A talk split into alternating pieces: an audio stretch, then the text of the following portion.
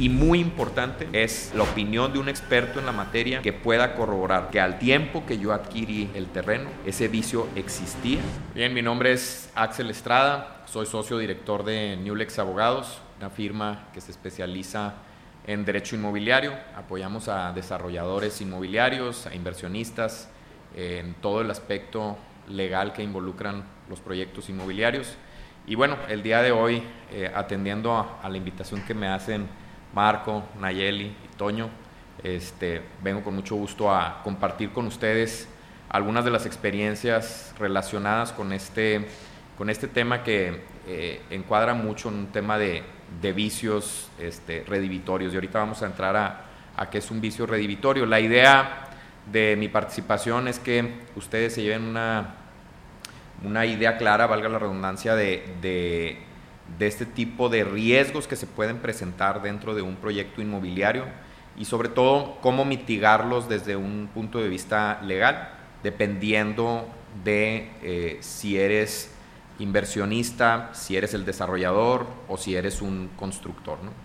Entonces, en ese orden de ideas, lo, empezaría eh, con, un inversionista que decide aportar su terreno a un proyecto inmobiliario bajo un vehículo legal y, le asigna, eh, obviamente conjunto con el desarrollador y los que aporten el capital, un valor a su, a su terreno.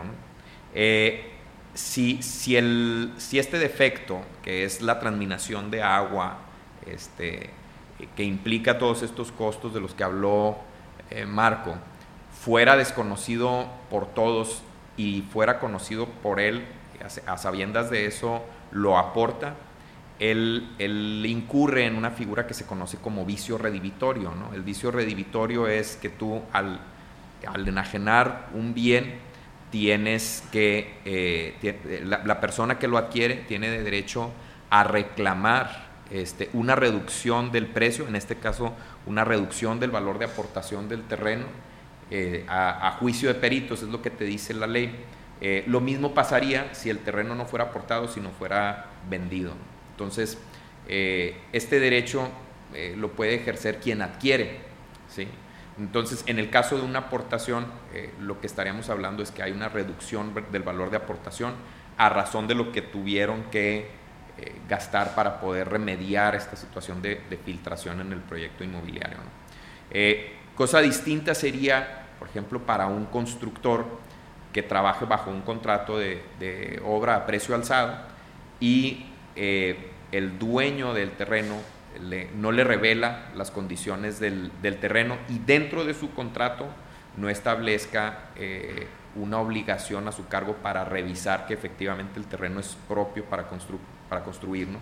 Si, si surge el vicio posterior a la celebración del contrato, entonces el constructor tiene derecho a mm, eh, involucrar ese costo indirecto en la obra para, a, su favor, para poder remediar este, obviamente pues, en, la medida que este, le haya sido desconocido este vicio. Si él lo advierte o dentro de su contrato establece que él tiene que hacer una revisión de las condiciones del terreno, que normalmente así sucede, entonces habría que eh, estar dentro de su precio y no tendría derecho a, reclamar.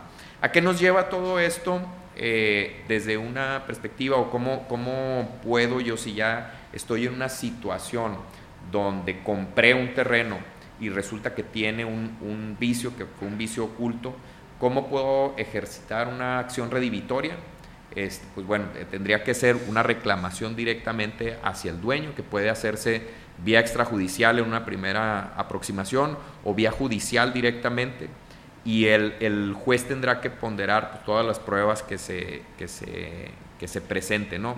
de entrada, pues la prueba que me permita acreditar que eh, yo compré el terreno, naturalmente el precio que pagué, y muy importante es el juicio de los peritos, la, opinión de un experto en la materia que pueda corroborar que al tiempo que yo adquirí el terreno, ese vicio existía, que lo que entiendo es que eh, eh, así fue, o sea, que esa transminación de agua en este proyecto ya existía y que efectivamente eh, no, había manera para mí de conocer ese, ese vicio, salvo en el momento en el que yo comenzara a, construir.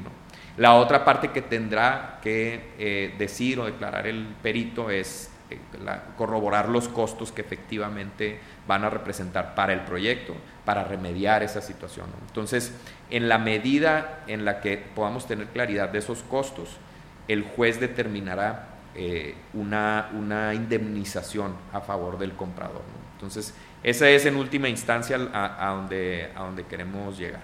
En, en, un proyecto de aportación, el juez determinaría la reducción del valor de aportación del terreno si es que se fuera controversia. La verdad es que cuando te traes de socio al dueño del terreno, pues lo que menos quieres es eh, iniciar una acción legal, ¿no? Lo tratas de conciliar y bueno, eh, no menos importante sería como quiera considerar la opinión de un experto que pueda, o de varios expertos, a lo mejor una opinión colegiada, para que puedas tú tener certeza de cuánto reducir el valor de aportación del, del terreno.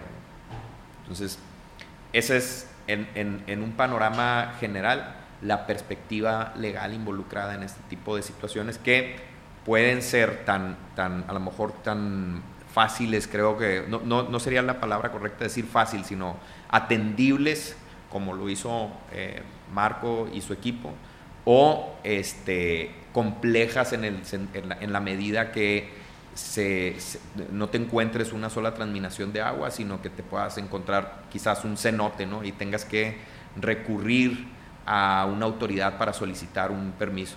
En, un ejemplo como este último, no necesariamente encontrar agua sería algo malo, ¿no? sino quizás este, algo positivo si es que tú pudieras solicitar un título de concesión en la Comisión Nacional de Agua, ¿no? en la Conagua, para, para poder explotarlo y favorecer al, proyecto, ¿no? quizás hacerlo más sustentable.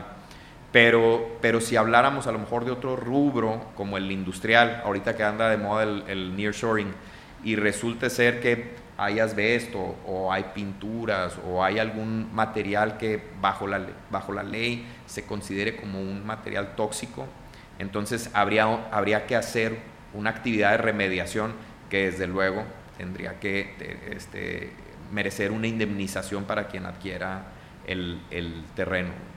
Eh, difícilmente una autoridad como, como, por ejemplo desarrollo urbano, hablando de un, de un proyecto inmobiliario, te va a permitir eh, continuar en, los permisos que involucran la finalización del proyecto sin tener la certidumbre de, qué es lo que se está impactando, visto desde, un punto, desde una perspectiva urbanística, ¿verdad?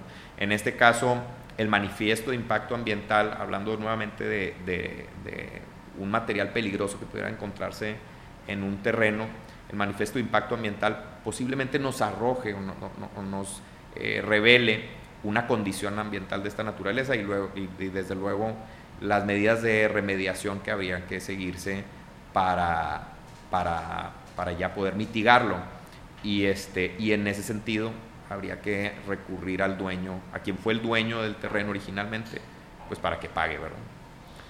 Entonces, eh, como pueden ver, puede ser una problemática eh, que que sea muy atendible localmente o puede irse eh, complicando. En todos los escenarios hay que atender a esta posibilidad de, eh, de, ser, de levantar la mano y de solicitar una indemnización. Pues eh, por mi parte agradezco mucho la invitación por parte de, Marco, de Nayeli, de Toño desde luego, este, para venir y compartir con ustedes un poco de la perspectiva legal de, este tipo de, situaciones que se dan en los proyectos inmobiliarios, más todas las demás que eh, recurrentemente se dan. Este, y yo me reitero a sus órdenes para cualquier duda o comentario, con gusto ahí en la sección de comentarios.